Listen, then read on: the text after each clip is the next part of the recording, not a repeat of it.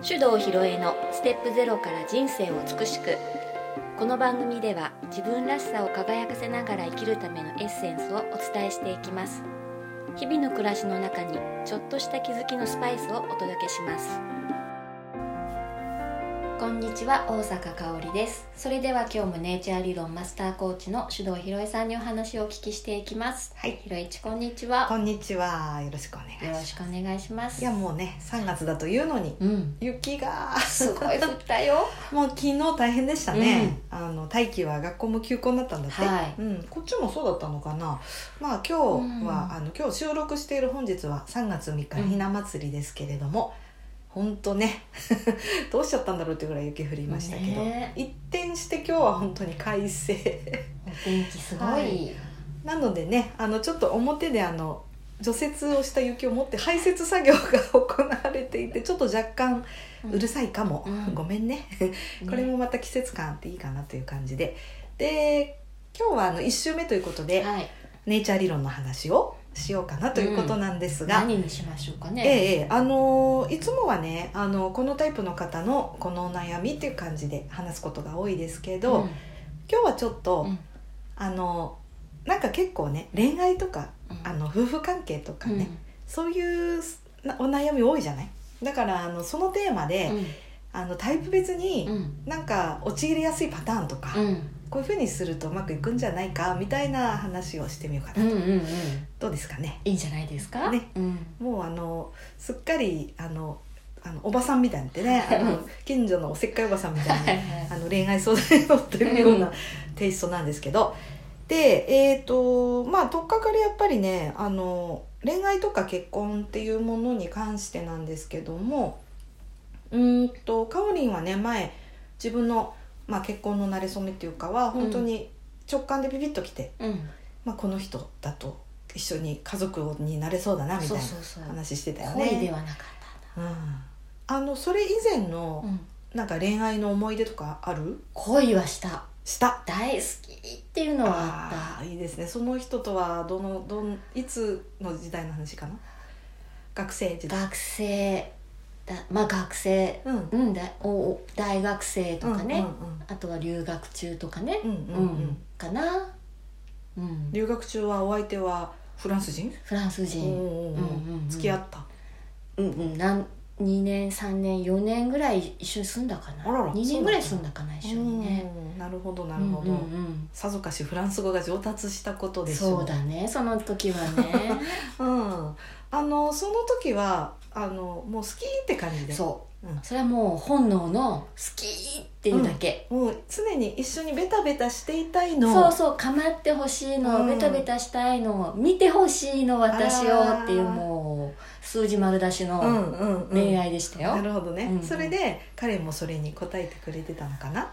答えてくれてたね。うん。それって楽しいよね。うんうんうんうん。あじゃあそこがうまくいってたポイントですね。うんうんうん。うんお別れしたのは？お別れしたのは、うん。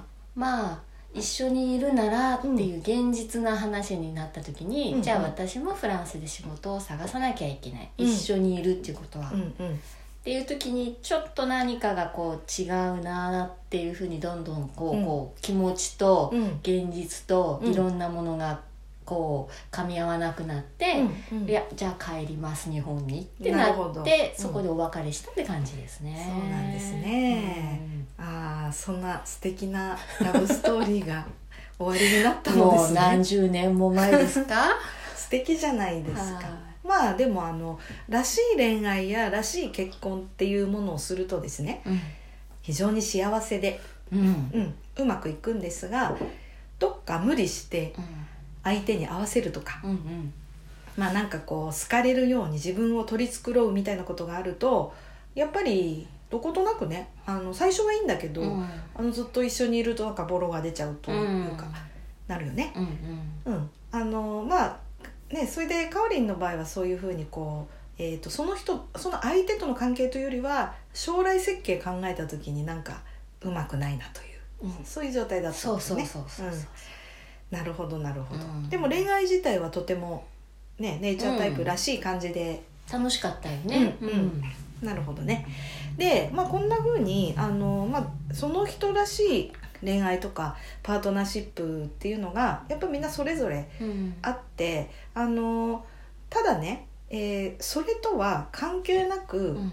相手を好きになってしまうんですよ人間だから。うん。でその自分が素のままで行動した時にね例えばその「見て見て」って「私といつも一緒にいて」っていうのが「えー」っていう相手だとうん。多分ちょっとうまくいかないそうね。だね。うであのじゃあどうするかっていうのを次に考えていくわけね。でその行動パターンとかその趣味思考が多少違っていてもやっぱりその人が人間としてどうしても好きっていうかもう愛してるんですっていうのがあれば、うん建設的なこう関係性を作るっていうことでねいくらでもいい方向にうん持っていけるし幸せなパートナーシップは実現可能なんで、まあ、そういうふうに考えるといいと思うんだよね。うんであの、まあ、占いとかだとこの人と私の相性どうですかっていう話になるよね。であの前も話したと思うんだけどネイチャー理論ではその相性云々っていうのはねうーんと全くなくはないけどもあのそれ以上にそのコミュニケーションの取り方だったりまあなんていうのかな好みとか、うんそういうのを理解してその上でそこをうまく引き出したりすり合わせていくっていうやり方をお勧めしてるわけね。うんうん、なんですね。というわけで、えー皆さんのねタイプ別のはい恋愛対策講座。みたいな、はい。いいね。なんかねあのそうですね。まああのこれから、えーいい人いないかなとか、あるいはもうあの長年夫婦なんだけどなんか最近ちょっとうまくいってないからより良い関係にしたいなとかっていう人にも全員に当てはまると思うんですけど。うん。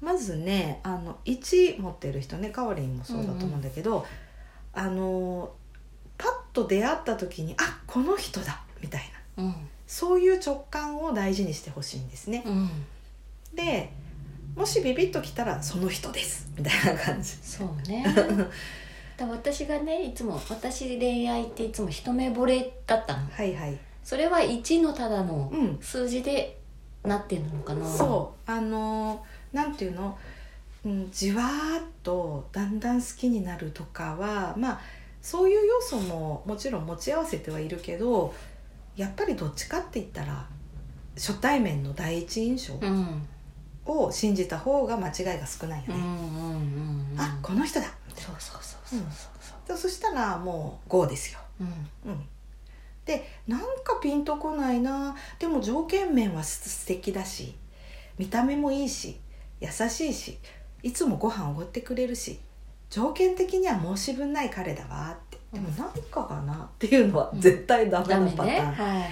これはね1の人気をつけた方がいいね、はいね。何しろねあのーまあ相手のね思っている腹の底が透けて見えるような直感力っていうか、うん。こう本質をつかむ力があるから相手の嘘とか簡単に見抜けちゃうからね、うん。だからあのパッと見た時あこの人なんか正直に物言わなさそうだななんてなったらさずっと付き合ってたらなんかストレス溜まる一方だもんね、うんうんうん。なので1の人は直感重視がいいと思うな。なるほどね、うん、だからね、かおりんとなんか夫の守君両方とも1持ってるでしょ、はいはい。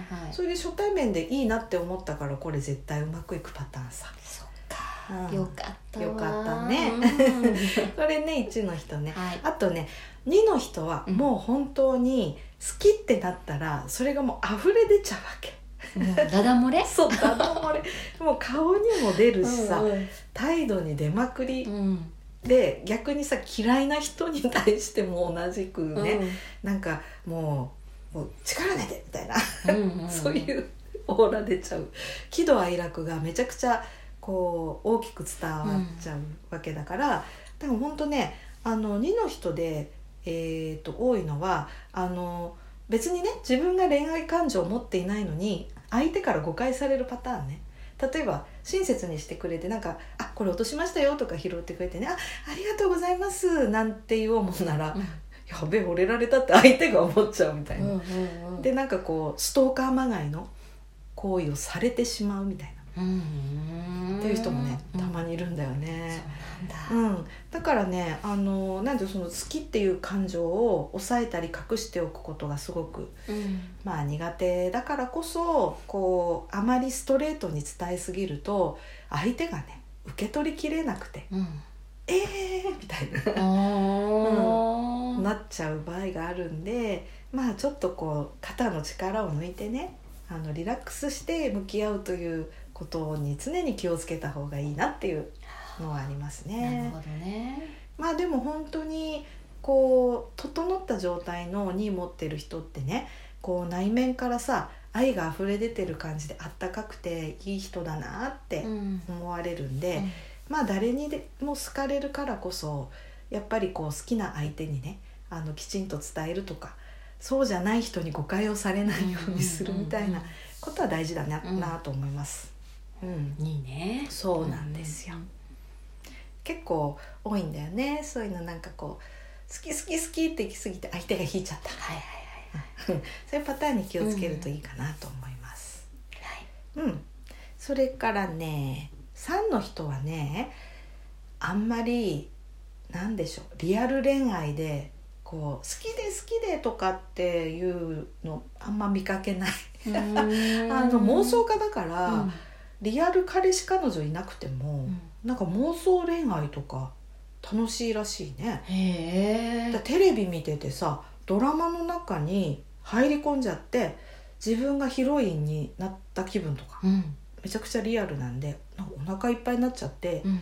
実際に行動に移さない人結構多い、はうん。まあだから、まあ、3以外の要素がちゃんと作用してねあうん。あのもちろん結婚してる人もたくさんいるんだけども、うん、とと特に933393みたいに3の塊みたいな人は結構ね独身の人多いんだよね。うんなんかね結婚願望はあるけどもあのなかなか何から始めていいかがわからないって言ってた人とか、あとそもそも結婚に興味がないとか、っうん。ていう人もいるね。うんうんうんうんうん。なんかそんな感じ。ううん、んだからたまたまそのその3の人のあの独特な世界観の中に、あの入り込めるフィットするような人が現れたら例えば自分の中にねシンデレラのストーリーがいつも展開しているとしたら、王子様が来てくれたうん。ら好きってなってうまくいくけど、うんうんうん。そうじゃないとなんか全然こうリアル恋愛に進むモチベーションが出ないことがある。うんうんうんうんうんまあ今まで見た人はそういう人が多いかな。そうなんだうん、で実際恋愛とか結婚になってもあの頭の中のイメージの相手と見てる相手のズレとかが結構あのなんて言うんだろういストレスっていうかそういう感じのこと言う人もいるよね。うんうんううんん不満になっちゃったりとかね。そうそう。であとまあちょっとギクシャクし始めると相手が実際言ってもいないこと頭の中でこうぐるぐる大きくしちゃって、ちょっとした被害妄想で、さらに関係悪化したりってことうんも見たことあるんで、まあだからあのそういう場面では現実的にね、うん。あの相手がどんな人で何言ったのかっていう客観的事実を大事にするっていうのは恋愛であっても大事ですね、うんその人はね。ねううん。ん。まあそんな感じね。うん、とそれからね4の人さっきかおりんの例。うん。もうねベタベタするのが好きなんですよ。四六時中手つないだりねあのくっついていたいと。うん。お風呂も一緒に入りたいし。うんだからあの構ってほしいので構ってくれるもしくは相手も構ってちゃんだとぴったりです。うん。うん。相手がねこうあの割とこうクールでそんなにベタベタするの好きじゃなくてすごく自立しててお互いそれぞれにやっていこうよみたいな人だと構って欲が全く満たされないので 寂しいってなっちゃうのかな？そう、ううん。ん、だからあの一番なんかそういう意味では4同士のカップルってまあスキンシップ欲求だったりあるいはその性欲もね、割とレベルが近いんでうまくいきやすいですよね。うんでまああの男女関係で言ったらさ男の人って割と何歳になっても子供みたいなとこあるでしょ？うん。4の男性特にそうだからあの結婚してさやっぱり子供が生まれると旦那さんって順位下がっちゃうじゃない、うん。子供が優先で、うん。そうすると4の旦那さんなんかすごくふてくされちゃってうん。あのいじけたワンコみたいになっちゃう。えそういう話は聞きますか？うんうん、だからねあの旦那が全然ねあのこうなんなんていうのいつも怒ってるとか、うん。あとねあの程度が悪いのになると浮気しちゃったりとか。でそれはね4の男性の場合100%かまってちゃんなのに愛情不足、うん、見て見てかまってかまってなんだけどあの奥さんの注意が全部子供に向いちゃってるもんだから満たされない。あそうなんだ。だからよく話すのは4の旦那さんいたらね末っ子ちゃんだと思って、うん。一番構ってあげてねとかって、うんただみんな大抵ね「えー、そう面倒くさい。子供のことで手一杯なんです」とかって 言うんだけど、でもそういう人だからねうん。構ってあげるといいですね。ですね。うん。うん。次ね5の人ですが、うん。5はねなんかこれといってこうという傾向はなくてそのその人が普段なんていうの一番長くいるコミュニティの空気感をうん。そのまま映し返してくる感じなんで、あのまあ恋愛とかも割とこう調和型？うん。なんかお互いにこう顔色見合わせながらなんかいいところをこう落としどころを生むみたいなね、うんうんそういう感じの人が多いですかうんね、うんうん。うん平和主義だから。そうだね。うん。喧嘩したくないのよね。そうなんだよね。うん。で喧嘩したくないから、まあ、平和は平和だけどあのこの人ってさなんていうこうずっと嫌なことあっても割と耐えれるのよ。言わない。言わないよね、うん。だけどある程度の回数とか超えると溜めて爆発しちゃう、んんだからねあのちょっとそこだけ気をつけたらいいかなと思うんだよね。あの恋人同士でも夫婦でもあの普段ね別に言わなくてもいいか言ってわざわざ波風立てるぐらいなら黙っとこうかなってうん。あるじゃない、うん。それも若干ちょっとねあの時には思ってること言うっていう意識的にそういうふうにしないともうブチ切れた時なんか手遅れみたいな。そうだね。まずいんでね、うん。まあ、そういうのも大事かなと思います。はい。はいそれからね6の人ですが、まあ、6はねあんまり恋愛っていうテーマがそぐわないですね。そうなんだ。いやこれさなんつったらいいのかな。あの、まあ、6以外の数字も持ち合わせてるからそう恋愛の場面でそっち出てることはあると思うんだけど例えばね696966みたいな人ってうーんとね好き好き大好きあなたと一緒にいたいのはゼロです。うん。あなたといることでこんないいことがあるよね。うん。メリット。うんうん。っていう感じです。でもそれを好きっていう気持ちだと思ってるよね。あーかもしれないね、ううんん、うんうん。それでだからその例えば966とか、まあ、似たようなタイプ同士だとお互いに一緒にいることでメリットあるから結婚しようとか、うん。っていう発想でいけるので、うん。クールドライな感じで、えーいいカップルになれるんですが例えば966の人がさっき言った4とか2の女性と付き合ったりなんかするとであ親切でいい人だなってなるじゃん、うんいちいち気が利くからうん喜ばせてくれたりするんでね、あこの人と結婚したいなんてなって結婚したらさもう釣った魚に餌やらんみたいな感じ。うんになりがちなんだよね。であと、まあ、恋愛中でもなんとなく都合のいい女都合のいい男を求めるところがあってね。あの自分が会いたい時に呼び出すとか、うん。うん。うん。でも呼ばれても自分が用事あったらあちょっと割り今日ダメなんだみたいな。ところがあったりするね。なるほどね。だからなんかこうなんていうの？ベタベタとかうん。気持ち分かり合うとか。っていうのはあんまり求めてないと思いますね。うん。うん。わかるような気がする それは守くんの6を思い浮かぶもうそうなんないかなでもねうん。そうね。うん。楽だよ。うん。あ楽っていうのはわかる。うん。うんうん。そういうふう変なさ感情の乱れとか起伏とかあないからね。ねうん。そうね。そういう意味では非常に分かりやすうん。く付き合いやすいというところあるでしょうね、はい。それからね7はあのー私ですけどはい。えっとね7もね割となんて言うんだろうあのリアクション薄くてクールに見られがちなんでふーんって感じだからさ。うん。まあ、来るもん来るものを拒まずうん去るものを追わずなんで、うん。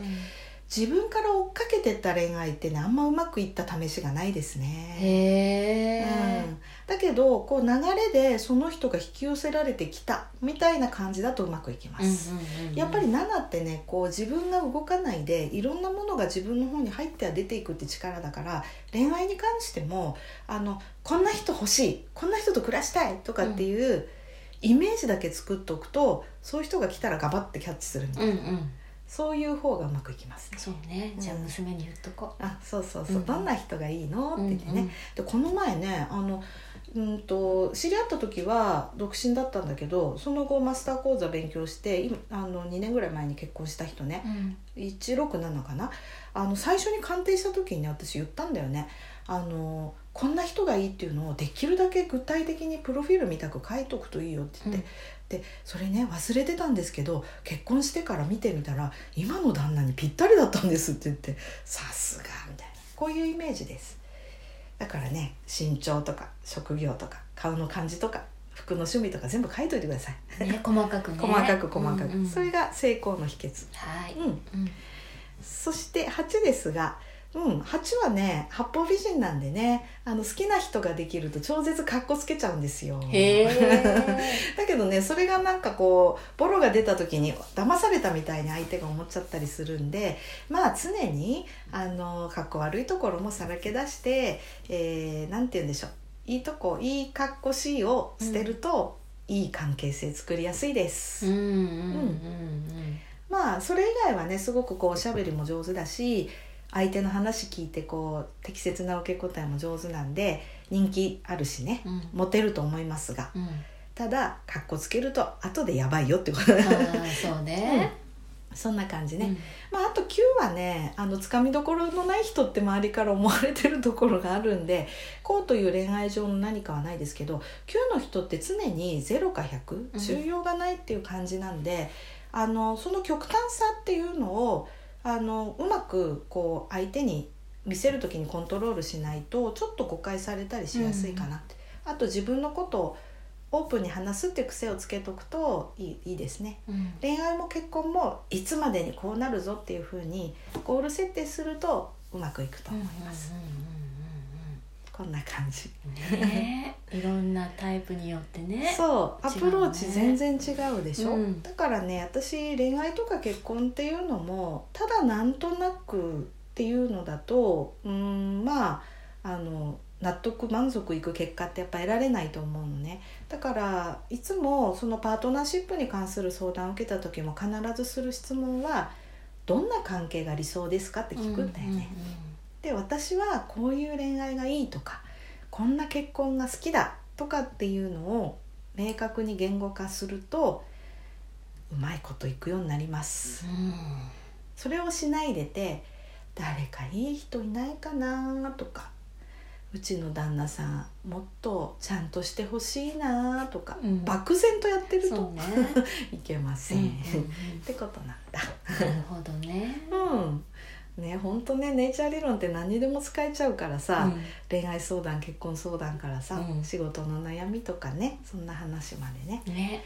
なのでね今日は本当に一通りあのタイプ別のコツみたいな話とかしただけなんですけど、うん。それ聞いたらちょっともっと詳しく知りたいやなってなった人いると思うんだよね、なのでそういう方はぜひ具体的なお悩みを書いていただくと、マジで25分間喋ります。その方のそのお悩みだけを、うんいいね。ただだからいいでしょこれね。うんいいと思う。ううん。でぜひぜひうん。かか書いていただくと私はもうやる気出る人なんで。そうだね。うん。うん。ややこしいお悩みを。はい。お待ちしてます お待ちしよてます。はい。じゃあ今日はこの辺で。はい。はい。ありがとうござありいました。がとうございましたこの番組では皆様からのご意見ご質問を募集しております。番組ページにあるリクエストフォームからお送りください。たくさんのお便りお待ちしております。